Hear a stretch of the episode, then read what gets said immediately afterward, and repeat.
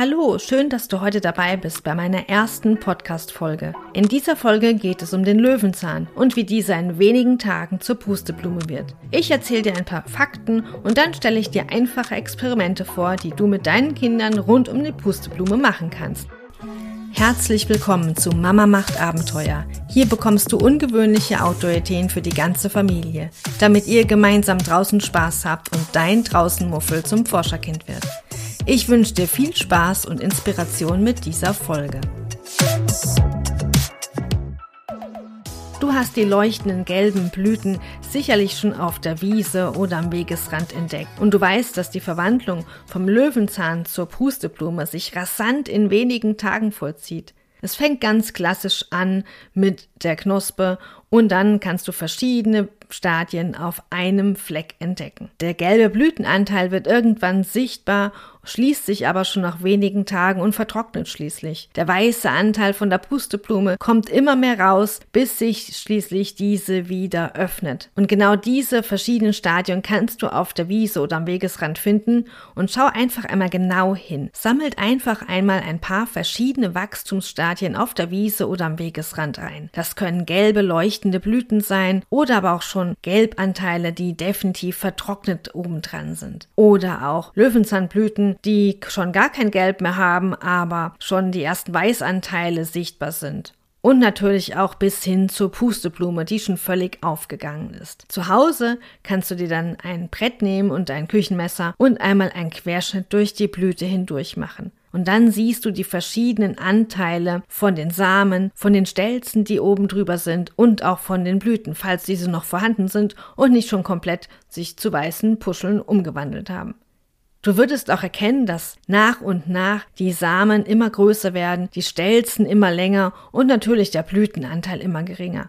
Versuch doch einfach mal die verschiedenen Wachstumsstadien der Reihe nach zu sortieren, von der Knospe bis hin zur Pusteblume. Hast du dann mit deinen Kindern den Löwenzahn sortiert nach den verschiedenen Wachstumsphasen, könnt ihr euch einmal die Fallschirmchen von einer Pusteblume genauer anschauen. Die sind wirklich kleine filigrane Gebilde und damit ist auch klar, warum die ganz leicht vom Wind weggetragen werden können. Oder natürlich auch, wenn man ganz kräftig daran pustet. Die können einige Meter weit fliegen und deshalb ist auch klar, warum sich der Löwenzahn praktisch von allein verbreitet. Die Samen verteilen sich fast wie von selbst und bringen damit ganze Wiesen zum Leuchten in einem gelben Blumenmeer. Die Frage ist natürlich, haben wir es jetzt hier eigentlich mit einer einzelnen Blüte zu tun? Ich sprach gerade von Blumenmeer und deshalb erzähle ich dir ein paar Fakten zum Löwenzahn. Der Löwenzahn hat seinen Namen von den gezackten Blättern und eigentlich gehört er zu der Familie der Korbblütler. Das heißt, die gelbe Blüte, die wir sehen, ist gar keine Einzelblüte, sondern besteht aus ganz vielen einzelnen Blüten. Das können locker so zwei bis vierhundert Stück sein.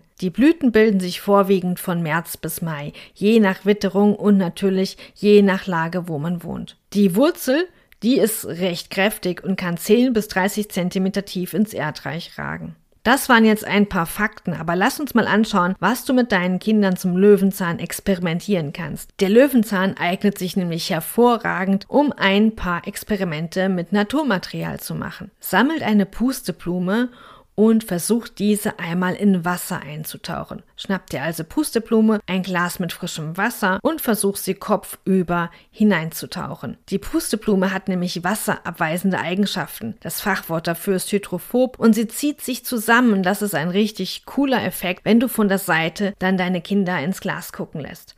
Und wenn ihr die dann wieder herausnimmt, werdet ihr feststellen, dass diese Puscheln weitgehend trocken geblieben sind. Und das Interessante ist, dass zwischen diesen Puscheln sich natürlich Luft befindet. Und wenn du dann die Pusteblume und das Wasser tauchst oder deine Kinder diesen Versuch machen und die Pusteblume und das Wasser tauchen, werden sie feststellen, dass es ganz schön schwer geht. Das ist fast so, wie wenn wir ein Schwimmärmchen unter Wasser tauchen würden und dagegen den Auftrieb ankämpfen müssen.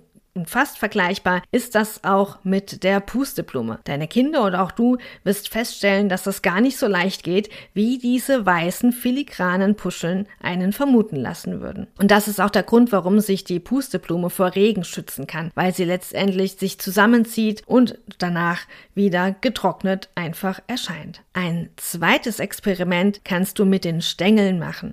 Schneide die Stängel in vier Teile an und leg sie in Wasser. Und du wirst sehen, dass sich der Stängel ruckzuck einkringelt. So schnell kannst du gar nicht gucken, wie dieser Effekt passiert. Das liegt daran, dass der Stängel spezielle Zellen in der Innenseite hat, die das Wasser aufnehmen. Und diese speziellen Zellen in der Innenseite, die brauchen letztendlich mehr Platz und das ist der Grund, warum sich der Stängel kringelt.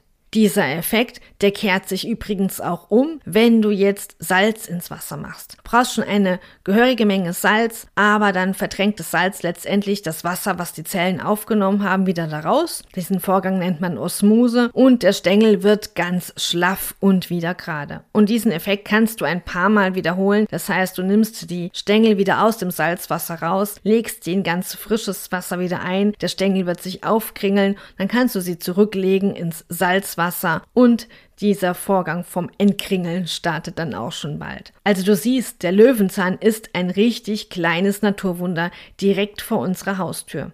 Innerhalb von wenigen Tagen verwandelt sich der Löwenzahn von einer leuchtend gelben Blüte in eine Pusteblume und diese Wachstumsphasen kannst du mit deinen Kindern ganz genau beobachten. Wie schon gesagt, der Löwenzahn gehört zu der Familie der Korbblütler. Die gelbe Blüte, die du siehst, ist keine Einzelblüte, sondern besteht aus rund zwei bis 400 kleinen Einzelblütchen. Aber der Löwenzahn ist jetzt nicht nur einfach eine hübsche Blume, sondern hat noch viel mehr zu bieten. Mit dem Löwenzahn kannst du sogar experimentieren. Wenn diese Folge spannend für dich war, dann abonniere doch meinen Newsletter unter mama-macht-abenteuer.com slash newsletter und du bekommst jeden Sonntag Spielideen, Naturexperimente und noch so einiges mehr direkt in dein Postfach.